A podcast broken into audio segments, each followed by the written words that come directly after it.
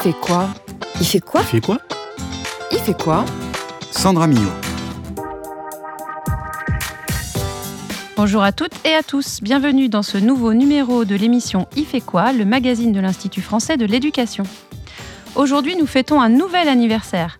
La revue Diversité, éditée depuis janvier 2022 par l'IFE-ENS de Lyon, fête ses 50 ans. L'occasion pour Cadécole de mettre à l'honneur un semestriel à l'interface entre le monde de la recherche en sciences humaines et sociales, en particulier en éducation, et celui des acteurs de terrain. Nous reviendrons avec Régis Guillon, rédacteur en chef de la revue, et Guillaume Serre, maître de conférences en sciences de l'éducation et de la formation à l'Université Clermont-Auvergne, sur le parcours très riche de cette revue créée en 1973, et nous évoquerons aussi les temps forts qui ont jalonné son histoire ainsi que les perspectives d'avenir. Puis ce sera au tour de Fatia Tali, maîtresse de conférences au département des sciences de l'éducation et de la formation à l'Université de Toulouse-Jean Jaurès, de nous parler de diversité pour la chronique Un mot, un chercheur au micro d'Eva Rouressol. Mais retrouvons d'abord Sébastien Boudin, qui nous emmène à l'établissement pénitentiaire pour mineurs de Mézieux pour son coup de cœur EAC. Bonjour Sébastien. Aujourd'hui, dans votre chronique EAC, vous allez nous parler d'éducation aux arts et à la culture avec des élèves que l'on dit empêchés car ce sont des jeunes détenus dans un établissement pénitentiaire pour mineurs. Bonjour Sandra, oui, et on utilise d'ailleurs l'acronyme EPM. Inauguré en mars 2007, l'établissement de Mézieux dans le Rhône est le premier en France à être uniquement destiné aux mineurs. La vocation de ce type d'établissement est de répondre aux injonctions du Conseil de l'Europe pour une séparation des mineurs et des majeurs détenus et surtout de proposer une réelle action éducative en détention. Mais alors Sébastien, comment l'art et la culture sont-ils enseignés dans un établissement pénitentiaire? Pour les huit enseignants de l'EPM de Mézieux, c'est un véritable défi au quotidien. Car les jeunes détenus bénéficient de 3 à 4 heures de cours par jour et ils sont parfois présents, soit pour un mois ou bien une année. Cécile Perret, professeure de lettres et d'histoire géo, revient sur l'importance des partenariats pour l'EPM. Donc la plupart du temps, on essaye de faire rentrer la culture euh, en prison, euh, soit euh, à l'intérieur de nos cours. Alors ça, ça va concerner certaines disciplines et souvent à travers des projets multidisciplinaires. Donc en lien soit avec des partenaires institutionnels euh, qui vont venir en tant qu'intervenants et apporter ben, peut-être des savoirs que nous-mêmes en tant qu'enseignants on n'a pas, sur la musique par exemple avec le conservatoire, ou en menant des projets d'ampleur avec des partenaires qui nous suivent d'année en année et qui peuvent intervenir à l'intérieur de la prison Nathalie Rateau-Olagne, certifiée en histoire-géographie, évoque un partenariat existant à l'EPM de Mézieux entre le TMP de Villeurbanne et les éducateurs de la protection judiciaire de la jeunesse. Il y en a un qui existe depuis quasiment l'ouverture de l'EPM avec un, groupe qui s'appelle Le Lien Théâtre, qui est dirigé par Anne-Pascal Paris. Donc c'est un projet qui est assez euh, important, d'autant que depuis deux ans, ils travaillent en lien avec le Théâtre national populaire, ce qui fait qu'ils interviennent tout au long de l'année. Nous, parallèlement, en cours de français notamment, mais même d'histoire, on travaille autour de, la pièce qu'ils sont en train de monter. Il y a des improvisations, etc. Et puis euh, l'objectif est double. Il y en a un premier, c'est de monter un spectacle à l'intérieur même de l'EPM mmh. pour que les autres jeunes voient, que les éducateurs voient, etc. Et il y a une partie des jeunes, notamment ceux qui sont condamnés s'ils peuvent sortir, qui vont jouer au TNP ce même spectacle, euh, du coup au TNP euh, même. Depuis 2016, le concours au-delà des lignes, créé par la fondation du groupe M6, permet de donner la plume à des jeunes détenus qui ne la prennent jamais. Cécile Perret fait participer ses élèves à ce concours et lors de la huitième édition, une détenue de l'EPM de Mézieux a reçu un premier prix. On participe depuis plusieurs années à un concours au-delà des lignes qui donc euh, est un concours organisé pour des personnes détenues donc dans toute la France. Et euh, c'est vrai que c'est intéressant pour nous parce que ça permet d'écrire en dehors du contexte scolaire du cours de français, euh, tout en voilà, il y a à la fois des ponts qui vont se créer entre les exigences scolaires et tout ce qu'on fait en cours et puis une pratique d'écriture qui va être un petit peu détachée de cette question de l'évaluation et qui va permettre euh, ben, aux jeunes d'avoir euh, des formes d'expression à l'écrit qui n'ont pas leur place euh, habituellement dans le contexte scolaire. Donc comme on sait effectivement que le contexte scolaire souvent est synonyme d'échec pour eux ou en tout cas d'interruption de la scolarité, de parcours un peu chaotique, ces ateliers d'écriture-là ont sans doute aussi une fonction un peu réparatrice. Pour les enseignantes, il est indispensable de s'adapter constamment, car les contraintes sont nombreuses, comme le souligne Nathalie Rato-Olagne. C'est euh, d'arriver à faire tenir les jeunes dans la durée. Parce qu'il y en a beaucoup qui vont se décourager au bout d'un moment, même si ça les intéresse. Ou bien euh, le projet a lieu ce jour-là, il y a eu une bagarre la veille, et finalement il y en a un au quartier disciplinaire et ça capote. Donc c'est pour une spécificité de la prison par rapport à un projet culturel, il faut aussi garder ça en mémoire qu'il y a des aléas tout le temps. Euh, il y a même eu une fois où le jour du spectacle, il y en avait un qui était en extraction judiciaire et ben, vous pouvez rien faire. Ça n'a pas lieu et voilà. Donc c'est des conditions euh, à garder en mémoire, c'est tout, mais c'est important quand même parce qu'il faut là aussi s'adapter euh, en permanence. Évidemment, l'apport de l'activité ESC est très difficile à quantifier. Les résultats ne sont jamais visibles tout de suite. Cécile Perret trouve des points positifs à ces partenariats. Euh, ensuite, euh, moi, il me semble que ce qu'on remarque quand on fait des projets avec des partenaires qui sollicitent beaucoup d'adultes, tout de même, j'ai l'impression que les jeunes se rendent compte déjà de tout ce qu'on fait pour eux. En tout cas, de ce qui est mis en place dans leur intérêt et de la mobilisation des adultes euh, pour développer des choses qui leur sont bénéfiques, pour les mettre au centre de, projets intéressants. Et ça, je pense que pour des, jeunes qui ont le parcours euh, de nos élèves, c'est important de se rendre compte que la communauté des adultes euh, pense que c'est vraiment très important euh, qu'ils aient accès, comme n'importe quel adolescent de 17 ans, à voilà, la culture de la ville, du territoire dans lequel on vit. En France, un peu plus de 640 professeurs de l'éducation nationale exercent à temps plein en milieu pénitentiaire. Pour Nathalie Grato-Olagne, travailler à l'EPM, ce n'est pas seulement enseigner sa discipline, c'est aussi... Ce qui m'intéresse, c'est vraiment de faire le lien avec les jeunes, de leur redonner confiance, le challenge de, oui, de, les réapprivoiser, et, et, puis le partenariat qu'on vit euh, à l'EPM. Donc du coup, euh, même si ça fait longtemps, euh, je pense que je m'ennuie jamais, parce que ça change tout le temps. Il faut toujours y adapter, on peut jamais faire le même cours, parce que même si c'est le même cours, de toute façon, il y aura quelque chose qui va se passer qui fera que ça sera pas le même. Donc oui, et puis il y a vraiment des moments très gratifiants. des fois, il y a des merci d'élèves qui pèsent lourd, et avec lesquels on s'en va chargé. Et puis, il y a aussi des, ratages auxquels on pense longtemps, mais voilà. Merci Sébastien pour cette chronique qui ouvre les perspectives et les horizons des élèves empêchés. Et merci à Cécile Perret et Nathalie Rato-Olagne d'être venues à notre rencontre. Il est temps de retrouver nos deux invités car aujourd'hui, nous célébrons un anniversaire significatif. Il s'agit des 50 ans de la revue Diversité.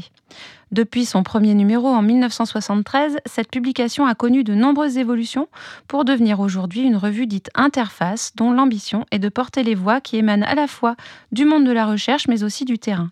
Elle a par ailleurs été le témoin privilégié des évolutions sociales, culturelles et intellectuelles des époques qu'elle a traversées. Donc, pour parler de cette revue unique en son genre, nous sommes très heureux d'accueillir Régis Guyon. Bonjour. Bonjour. Alors, vous êtes rédacteur en chef de la revue Diversité depuis 12 ans, mais aussi directeur adjoint de l'Institut français d'éducation. Et nos auditeurs vous reconnaîtront certainement parce que par ailleurs, vous produisez l'émission Ça manque pas d'air pour notre web radio. Absolument. Et Guillaume Serre, bonjour. Bonjour. Vous êtes maître de conférences en sciences de l'éducation et de la formation à l'Université Clermont-Auvergne. Alors pour commencer, Régis Guillon, pourriez-vous nous raconter la genèse de cette revue et la manière dont elle a évolué à travers le temps pour passer finalement d'une revue de formation professionnelle destinée à accompagner les professionnels qui travaillaient auprès des adultes migrants à une revue à l'intersection entre la recherche académique, les pratiques professionnelles et le pilotage? Alors, cette évolution, elle est forcément euh, continue, euh, c'est pas des, ruptures brutales. 73, euh, d'abord, elle s'appelle pas diversité à l'époque, elle s'appelle migrants formation, et comme vous venez de le dire, c'est important, mais elle s'adressait d'abord aux professionnels qui avaient la charge justement d'accompagner ce qu'on appelle désormais en France les migrants, puisqu'on est dans la période postcoloniale et on est à un moment où où en fait on donne le choix aux, personnes qui, sont émigrants, immigrants, de devoir choisir le territoire où ils veulent vivre. Et donc, pour ceux qui s'installent en France, il faut leur apprendre le français, comme il faut leur apprendre à, lire et écrire pour certains. En tout cas, il y a une perspective de rentrer dans une citoyenneté française qui leur est proposée. Et l'année suivante ou, l'année d'après, je ne sais plus exactement, se met en place le regroupement familial qui va dans le même sens et va se poser donc la question de la scolarisation et la scolarité des élèves migrants qui viennent dans ce contexte-là. Et donc cette revue devait outiller ces professionnels-là. Et puis par la suite, euh, elle a évolué parce que les politiques publiques aussi ont, évolué. Donc quelque part, elle est témoin de ces évolutions sur ces 50 euh, dernières années. Et puis euh, donc est apparue l'éducation prioritaire dans les années, au début des années 80, en 81, 82, puis la politique de la ville en 88. Et donc progressivement, elle a embarqué ces sujets-là. Elle a élargi son périmètre. Elle s'est intéressée à l'éducation puis à l'école. Et puis en restant très attachée à ces, à ces territoires qu'on peut appeler prioritaire, populaire, fragile, sensible, voilà. Et puis elle a changé de nom à la fin des années 90, en 99 pour être exact, pour devenir Ville École Intégration, VEI pour le, petit nom. Donc sur ce basculement autour de l'année 2000, et elle s'est en quelque sorte aussi universitarisée. Les auteurs sont devenus très académiques, mm. tout en n'étant jamais une revue académique. Voilà. Donc il y avait cette ambiguïté-là qui perdure un petit peu encore aujourd'hui, même si, comme vous l'avez dit, elle est classée euh, par euh, l'HCERS comme revue interface, donc une revue non académique, mais qui n'est pas non plus une revue professionnelle, qui est à l'interface entre les deux, ces deux milieux-là. Et elle a rechangé de nom en, en 2002 euh, pour devenir euh, diversité. Sur cette longue histoire de 50 ans, on est à la fois sur une évolution d'un, d'un objet éditorial euh, qui a changé de format, de maquette, de couverture, etc., de contenu, puisque les auteurs ne sont plus les mêmes de ceux des 73 et ceux de 2023 sont plus du tout les mêmes. Et puis de mode de diffusion, puisqu'on est passé du papier, du pur papier, j'allais dire, à un mode aujourd'hui de diffusion, on y reviendra peut-être numérique. Guillaume Serre, vous, vous dites euh, être un lecteur récent finalement de cette revue. Quel était euh, pour vous l'intérêt premier à, la consulter? Et, diriez-vous que c'est un objet à part dans le paysage des revues autour des questions d'éducation? Alors, euh, je dirais que les, numéros, en fait, proposent une articulation et un format qui, n'est pas celui qu'on a habituellement dans, notre univers de chercheurs. Et euh, je trouve ça particulièrement intéressant de réussir à, mener dans cette revue des, synthèses rapides autour de questions clés avec un effort, euh, je dirais, d'éditorialisation qui permet de faire circuler la parole autour d'une thématique, encore une fois, sur des synthèses, des documents assez courts, mais qui vont à l'essentiel, qui reprennent assez rapidement euh, ce qu'on ce sait dans la littérature, mais qui font aussi l'effort d'aller euh, faire le lien entre euh, les, les, questions, je dirais, d'ordre politique, les questions qui sont d'ordre professionnel, et essayer de, tenir ces, ces éléments-là de façon assez, assez étroite. Ce qui est intéressant dans ce que vient de dire Guillaume Serre, c'est que finalement, en termes de, de perspective que l'on a, chacun de là où on est, on ne lit pas forcément les mêmes choses. Moi, ce que je n'essaye de pas faire, si je peux dire, c'est de ne pas rentrer dans un, schéma de vulgarisation. C'est-à-dire que je ne, je ne souhaite pas que je, de demander à un, chercheur, par exemple, de, de faire comprendre en peu de mots, finalement, de façon simple ou simpliste. Mm. En tout cas, de façon simple, la complexité euh, voilà, ne, fait pas peur. Euh, et tout le jeu est d'essayer d'être fidèle à ce que le chercheur fait, fabrique euh, les savoirs qu'il manie, les cadres de référence, etc.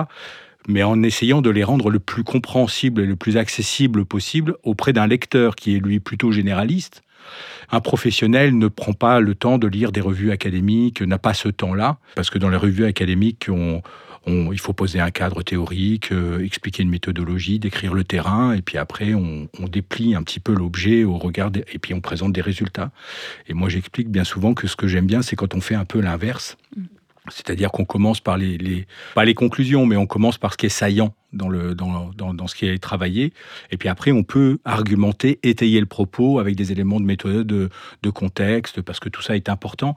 Mais si on, on, on donne au lecteur à, à rentrer dans l'objet par un, cas de méthode, enfin voilà, il y a plein de, de préambules en fait qui sont obligatoires dans des revues scientifiques pour légitimer le propos. Et quand dans, ces revues-là, on essaye quand même de ne pas les, les, faire disparaître, mais de les, de les articuler avec les objets qui sont euh, mis comme étant des, résultats, on va dire, si on peut parler comme ça. Oui, Guillaume Serre, vous nous avez confié un peu plus tôt qu'en tant que jeune chercheur, vous aviez aussi participé à, la rédaction d'articles dans la revue. Alors, euh, qu'est-ce que ce travail vous a apporté finalement? J'ai rencontré euh, Régis à, cette occasion-là, euh, pour le numéro 177 de la revue. Et c'est vrai que ça demande un effort particulier. C'est tout ce que l'exigence qu'a eu Régis vis-à-vis de moi a bien euh, consisté à, faire ce qu'il qu'il vient de, de, de décrire, hein. de, de, me forcer à, à, quitter mes habitudes de chercheur pour euh, écrire d'une autre façon, écrire avec une forme particulière, en, en essayant d'être, d'aller assez vite à la synthèse, d'être le plus clair possible, de traduire, je dirais, de pas vulgariser comme il dit, mais de vraiment traduire les choses pour que les adressages de la revue soient, soient les bons, pour qu'on puisse atteindre le, le, le lecteur, voire les, les, lecteurs pour le coup. Moi, je dirais que c'est ça un peu qui m'a fait rencontrer la revue, euh, c'est ça qui m'a donné aussi envie de la lire.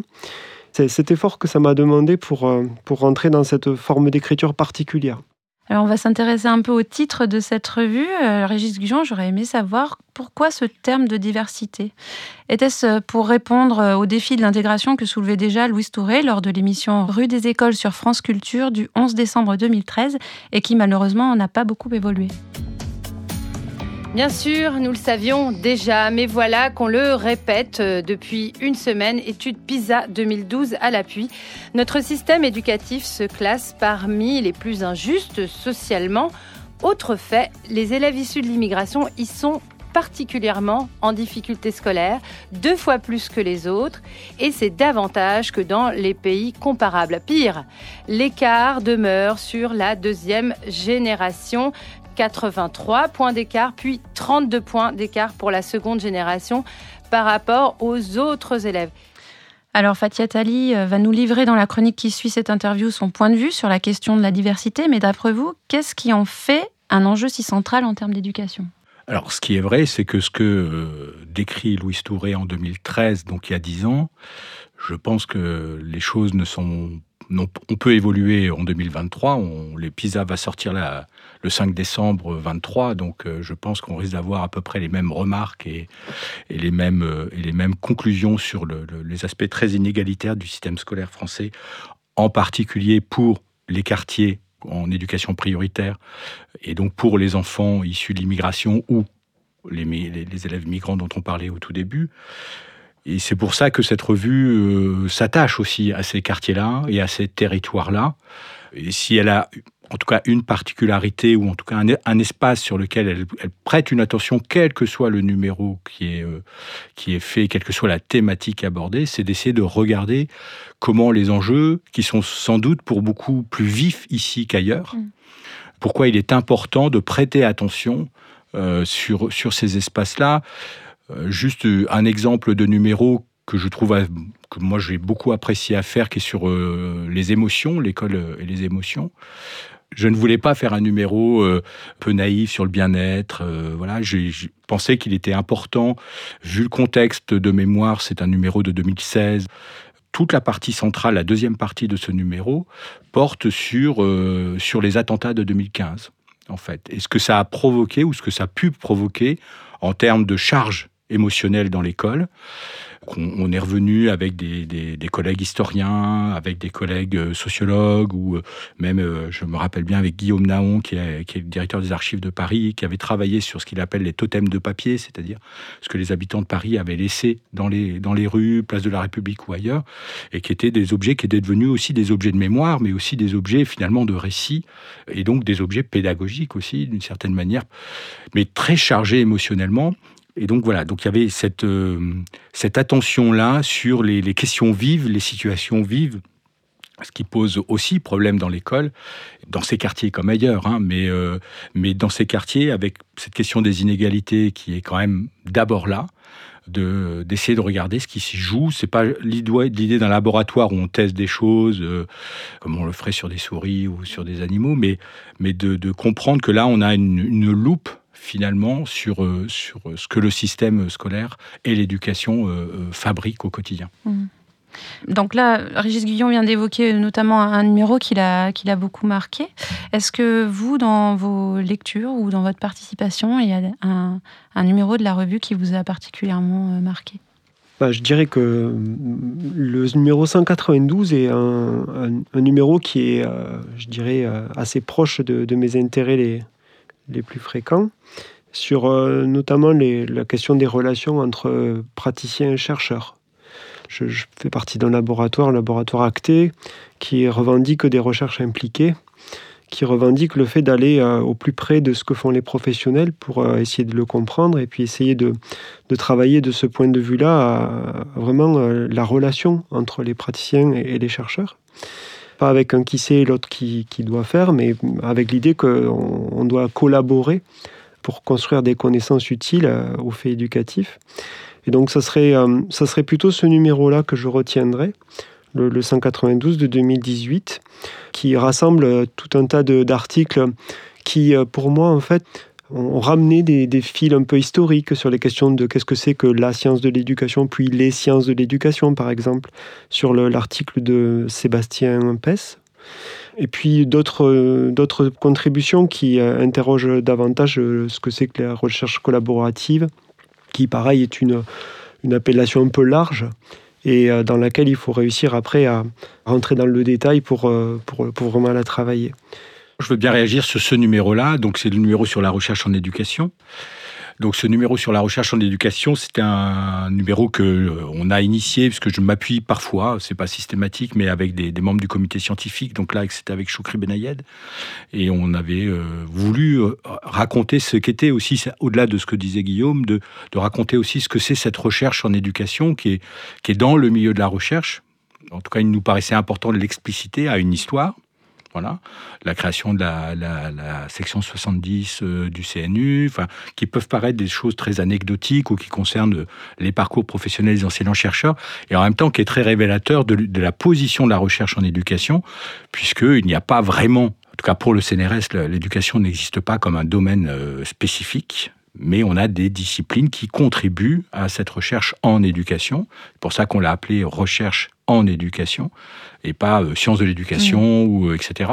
Comme la revue essaye de s'appuyer sur un spectre assez large de contributions et de disciplines, finalement l'éducation est en soi un sujet pluridisciplinaire, puisque euh, les, sociologues, les anthropologues, les linguistes, et ainsi de suite, qui peuvent éclairer l'objet éducation, ce qui le rend à la fois très complexe et à la fois très riche. Et cette revue diversité, finalement, si on voulait faire un jeu de mots sur ce titre, euh, il y a de la diversité dont on en a parlé par rapport au public euh, dans sa diversité euh, ethno, sociale, etc. Mais il y a aussi cette diversité des contributions qui essayent justement d'aborder les sujets sous un angle très très très divers, puisqu'il y a à chaque fois une thématique, mais beaucoup de regards différents sur cette même thématique. Alors, on va revenir sur un peu l'histoire de la revue. Et euh, c'est vrai que maintenir l'existence d'un projet comme celui-là n'a pas forcément été très simple. Et depuis 2022, vous avez fait le choix de l'IFE et de l'open source avec l'éditeur Prairial.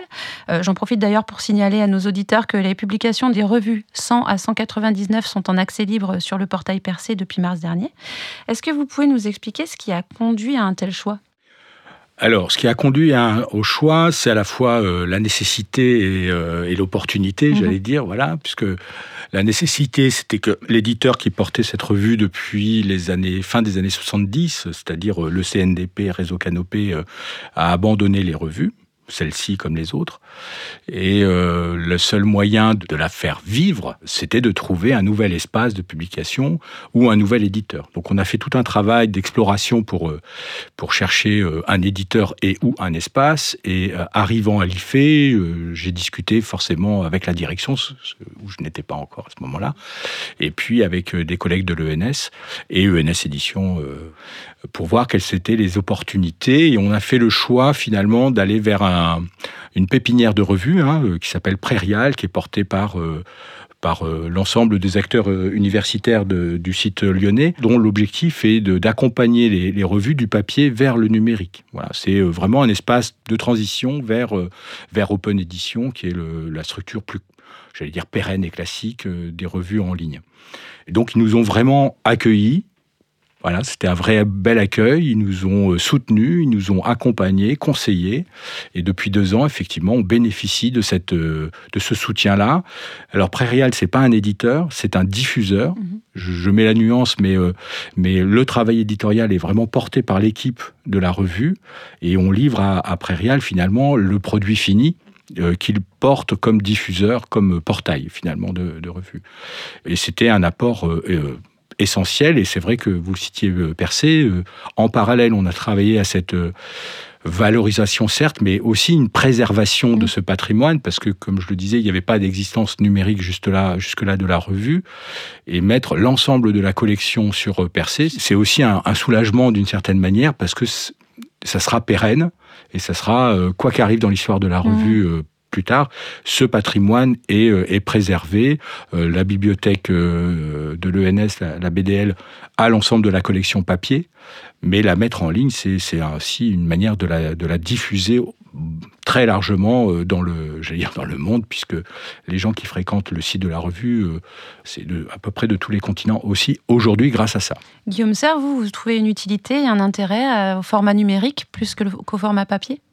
Bien sûr, euh, c'est beaucoup plus facile euh, pour nous, euh, dans notre activité de quotidien, de pouvoir avoir sur nos ordinateurs déjà l'ensemble de ces documents format numérique. Ça nous permet de faire des recherches par les indexations qui nous font gagner un temps fou pour chercher des mots-clés, pour chercher des citations. Et ensuite, c'est très pratique lorsqu'on a travaillé avec nos étudiants de pouvoir avoir cette accessibilité sur des revues de ce format-là, ou pour euh, échanger avec des professionnels, par exemple, quand on a peut-être à, négocier le, au départ d'une recherche ou quand on a discuté avec un interlocuteur. On, peut euh, se servir d'articles en particulier qui euh, ben, sont accessibles du point de vue de, du, support et accessible aussi dans le, le langage qui est celui de la revue je, juste, je, précise parce que c'est important. Euh, les revues ne sont pas tous sur ce, modèle-là. Là, c'est euh, libre d'accès, mais c'est gratuit aussi. Ça correspond aussi à un modèle économique euh, mmh. qui va avec et que quand on n'a pas de revenus, ben, il faut soutenir l'activité de, de, la création. C'est pour ça qu'on est à deux numéros par an aussi, pour pas trop charger le, le travail des uns et des autres. On est une petite équipe, mais la gratuité me paraissait moins indispensable dans la mesure où les acteurs à qui on s'adresse n'ont pas accès au portail payant. Et donc, ça rendrait le contenu de la revue inaccessible, en fait, pour le public auquel on souhaite s'adresser en priorité. Ce qui aurait été quand même un peu contre-productif euh, en termes d'adressage, quoi, quelque part. Et à l'occasion du 50e anniversaire, vous avez aussi lancé une enquête pour collecter les retours d'expérience euh, du lectorat de diversité. Alors, qu'est-ce que vous en retenez? Est-ce que cela a permis de dresser quelques pistes pour l'avenir? Alors, ça, euh, beaucoup de choses. Les, les questions qu'on posait étaient très ouverte. Donc il y avait euh, finalement c'était plutôt dites-nous ce que ce que vous en pensez, dites-nous euh, voilà vers où vous, vous pensez qu'il serait utile d'aller. Donc c'est vraiment ce travail d'éditorialisation qui me paraît revenir, voilà, et qui me paraît important, et qui me paraît le plus délicat. Parce que euh, un chercheur va avoir l'impression que finalement c'est douloureux et quand Guillaume parlait de traduction, il y a aussi l'effet de trahison. Donc finalement on, on, dénature un peu le propos et puis euh, pour, euh, pour le lecteur, comment accéder à quelque chose qui, euh, qui est à la fois complexe et accessible, c'est quasiment une gageure, c'est ça va pas de soi. Moi j'aurais bien une remarque à faire là-dessus. Et je trouve que ce qu'ont dit les lecteurs, c'est ce qu'ils apprécient, c'est la densité des numéros dans le sens où en fait, quand on, de mon point de vue, je, partage vraiment le, point de vue de ces lecteurs, c'est euh, quand on rentre dans diversité, on a euh, euh, des, formats très synthétiques, on a une variété de, de, supports. Il y en a vraiment, il y a de la, matière sur chacun des numéros. C'est le fait que ces formats soient suffisamment synthétiques qui autorise à ce qu'ils soient suffisamment nombreux et suffisamment variés entre des, des articles qui font le point sur un sujet, des interviews, etc. Donc euh, ça, je trouve ça vraiment le, cocktail, je dirais, qui, qui fait un peu la singularité de la revue, me semble vraiment être intéressant. Et je, voulais souligner autre chose qui, euh, moi, m'a interpellé aussi, c'est, le, je dirais, l'audace de la revue d'arrêter par moment de produire de la nouveauté et de se dire, tiens, on va se mettre à relire des vieux articles, on va se mettre à relire euh, des choses qui ont pris de l'âge. Moi, franchement, je pense que c'est une très bonne idée et je trouve ça très intéressant de se mettre à, faire ces arrêts sur image, à pas toujours être dans la logique de, ramener toujours des thématiques nouvelles et de surajouter euh, à ce qui est déjà, mais de se dire voilà comment est-ce qu'on va essayer d'interroger euh, ce qui reste aujourd'hui, qu'est-ce qui fait mémoire, qu'est-ce qui fait date, quels sont les articles qui ont été le plus utilisés? Quels sont les articles qui ont, été, euh, qui ont donné lieu à, des discussions? Ça, je trouve que c'est peut-être, euh, si j'avais une suggestion à faire, voilà, j'ai le micro, je le fais euh, face à Régis. Je, trouve que une, ça serait presque une habitude à prendre que de, dire à quelle fréquence est-ce qu'il faudrait fêter ses anniversaires pour de temps en temps regarder en arrière, regarder ce qui fait histoire, ce qui fait mémoire, de façon peut-être à, mieux se mettre en prospective sur les numéros à venir. Eh bien, merci à tous les deux d'avoir répondu à notre invitation pour honorer un demi-siècle de travaux dont la variété, ou devrais-je dire la diversité, fait la richesse. Sur le chemin de l'école, je chantais à pleine voix des romances sans parole, vieilles chansons d'autrefois. C'est au tour de Fatia Tali, maîtresse de conférences au département des sciences de l'éducation et de la formation à l'université de Toulouse-Jean Jaurès, de nous faire part de sa conception du mot diversité avec Eva Rouressol. Diversité, caractère de ce qui est divers, varié, différent. Exemple, la diversité des goûts. Par rapport à cette première définition, pour moi, elle trouve écho bah, dans l'ensemble des dynamiques éducatives. Finalement, on a l'ensemble de la diversité des élèves qu'on peut retrouver en termes de compétences, par exemple, d'origine socio-culturelle. On peut regarder aussi du niveau des styles d'apprentissage. Finalement, ces ensembles enrichissent le paysage éducatif. J'irai un petit peu plus loin. On pourrait s'inscrire dans cette approche anthropologique, par exemple, proposée par Charles Gardou sur l'école inclusive. Finalement, dans sa proposition, il voit la diversité des élèves comme une richesse, plutôt que comme un défi à surmonter, et même au-delà. Lui, ce qu'il encourage, c'est finalement dépasser les modèles éducatifs traditionnels, hein, finalement, pour essayer de créer un environnement où chaque élève, quels que soient ses besoins et ses caractéristiques, pourrait être à la fois reconnu et valorisé. C'est finalement ce qu'on pourrait appeler essayer de déconstruire des préjugés et les stigmates dont je pourrais reparler, qui pourraient être liés aux situations de handicap. Cette diversité, si on l'approche, ben, elle pourrait permettre finalement une compréhension, à mon sens, plus profonde de la diversité humaine qu'on peut retrouver au sein de l'école. Diversité, définition vieillie, caractère de ce qui est opposé, contradictoire. Synonyme, divergence, opposition. Alors, cette euh, définition, cette vision plutôt vieillie de la diversité, moi, je pourrais l'interpréter au final sur euh, deux approches un petit peu différentes. La première, alors je pourrais la lier aux différentes euh, approches pédagogiques qu'on peut trouver finalement en conflit, hein, parfois sur l'école, dans l'ensemble du paysage éducatif. Et là, je reprendrai plutôt l'approche de, John Dewey. Euh, pour lui, ça reflète finalement une forme de divergence naturelle qui irait sur les méthodes éducatives. Mais derrière, ce qui souligne, c'est qu'on a la nécessité finalement, pour les enseignants, d'une adaptation permanente et constante si on veut essayer de répondre aux besoins des élèves, qui sont en permanence changeants de toute façon dans notre société, et puis les besoins des apprenants qui vont différer aussi selon eh bien, les demandes visées par les politiques éducatives en termes, par exemple, de compétences à développer.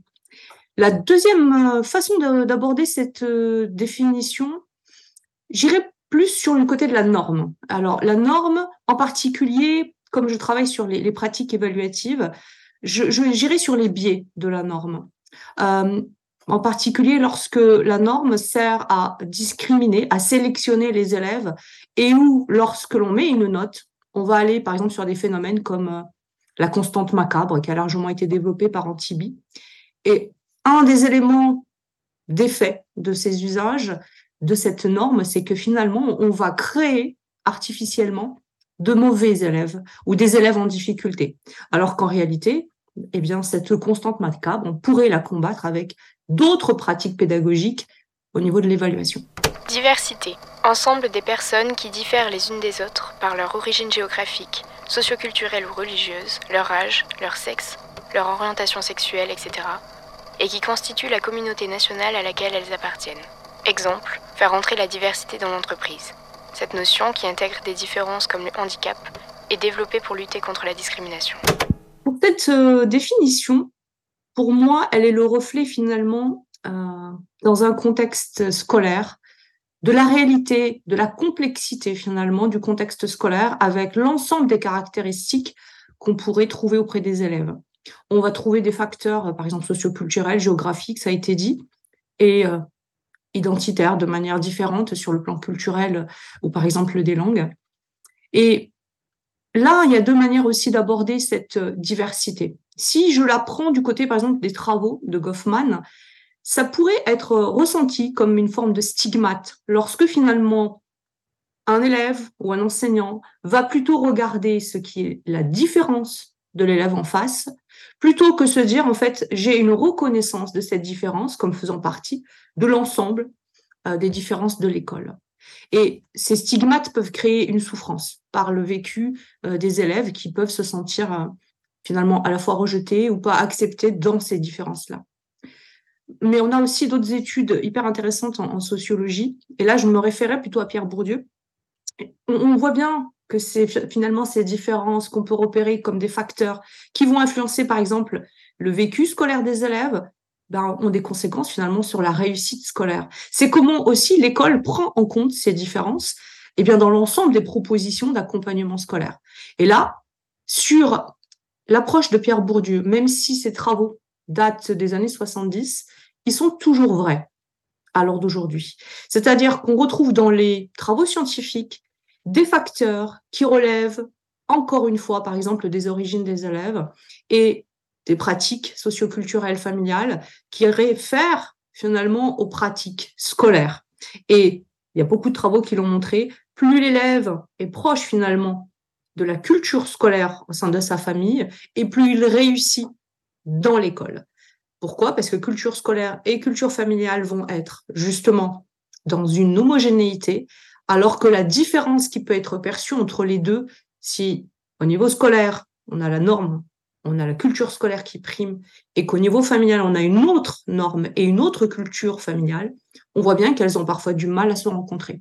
Donc la diversité peut créer aussi des dissonances et des différences de parcours scolaire qu'on a, à mon sens, à travailler. Diversité biologique ou biodiversité. Variété et variabilité de tous les organismes vivants. Variabilité génétique à l'intérieur des espèces et de leur population. Variabilité des espèces et de leur forme de vie. Diversité des complexes d'espèces associées et de leurs interactions. Diversité des processus écologiques qui les influencent ou dont ils sont les acteurs. Alors cette perspective qui est très biologique finalement de la diversité, elle pourrait offrir une forme de métaphore, une métaphore puissante hein, pour comprendre finalement que l'école, c'est un écosystème, un écosystème fait de richesses avec les interactions entre les élèves, les interactions des enseignants avec les élèves. C'est l'ensemble du contexte éducatif là qu'on pourrait observer, comme le ferait un biologiste, ben, d'un espace dans lequel se rencontrent des formes différentes qui vont vivre, cohabiter les unes à côté des autres. Et si finalement, je, reprendrai par exemple les travaux de, Rachel Carson, qui est une écologiste, elle, elle souligne dans ses travaux l'interdépendance des espèces dans l'écosystème. Et je pense que pour le coup, dans l'écosystème scolaire tel qu'on l'a, les élèves, avec leur diversité, formeraient cet écosystème éducatif complexe. Mais comment on peut travailler avec un espace complexe. Dans cette diversité, il y a quelque chose qui peut se créer si on, va dans le même mouvement. Et on voit bien que, à contrario, si on le prend dans un sens extrême, on pourrait finalement se dire, on peut créer des écosystèmes séparés. Et là, il y a certains discours politiques qui vont là-dessus. Ça peut peser question. Et là, j'irai sur un autre élément. C'est pour moi, l'aspect biologique pourrait, euh, en comparaison, référer par exemple à la culture, aux cultures qui peuvent cohabiter, qui peuvent être côte à côte dans un écosystème scolaire. On serait sur la multiculturalité, assez classique. Mais si on veut aller plus loin et mettre en dialogue et faire vivre cet écosystème scolaire, on pourrait être dans une interculturalité, dans la reconnaissance finalement de la différence à la fois culturelle de l'autre et l'acceptation de mise en dialogue de l'un avec l'autre. Mais ça, c'est une visée qui est peut-être idéaliste parce que on voit bien que l'école est en tension et que cette interculturalité nécessite des moyens et une fois de plus, des volontés des politiques éducatives pour donner un espace de formation des enseignants et un espace d'existence, de dialogue des cultures dans l'espace scolaire. Ça va au-delà finalement de l'aspect purement biologique. C'est la fin de cette émission. Merci à toutes et à tous. À la réalisation, celui qui s'adapte toujours à la diversité des contraintes techniques, Sébastien Boudin. Vous pouvez retrouver toutes les informations sur la revue Diversité sur son site dédié à l'adresse publication avec un s-prairial.fr slash diversité sans accent slash ainsi que sur le site de notre web radio Cadécole à l'adresse suivante ife.ens-lyon.fr slash. À très vite